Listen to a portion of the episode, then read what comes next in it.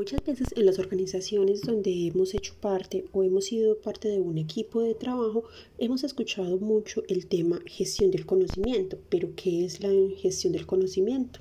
¿O cómo está presente en las empresas?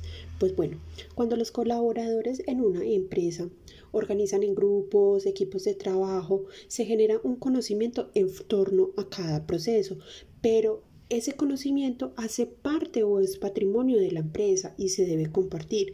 El resultado de esa gestión del conocimiento es como el intercambio eh, hacia todos los empleados donde puedan hacer uso de ese conocimiento, presentes en la organización y crear pues como mucha más eficacia y productividad en las organizaciones.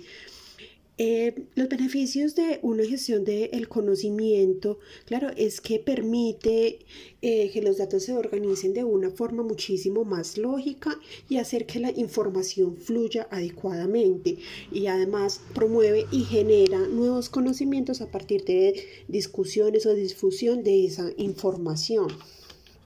Para esto también tenemos algunas herramientas que nos facilitan la gestión del conocimiento, que es la gestión de las habilidades, el aprendizaje en la organización, educación corporativa, gestión de la información, inteligencia. Y las ventajas de esa gestión de conocimiento en las empresas, adicional a las anteriores, también es que nos permite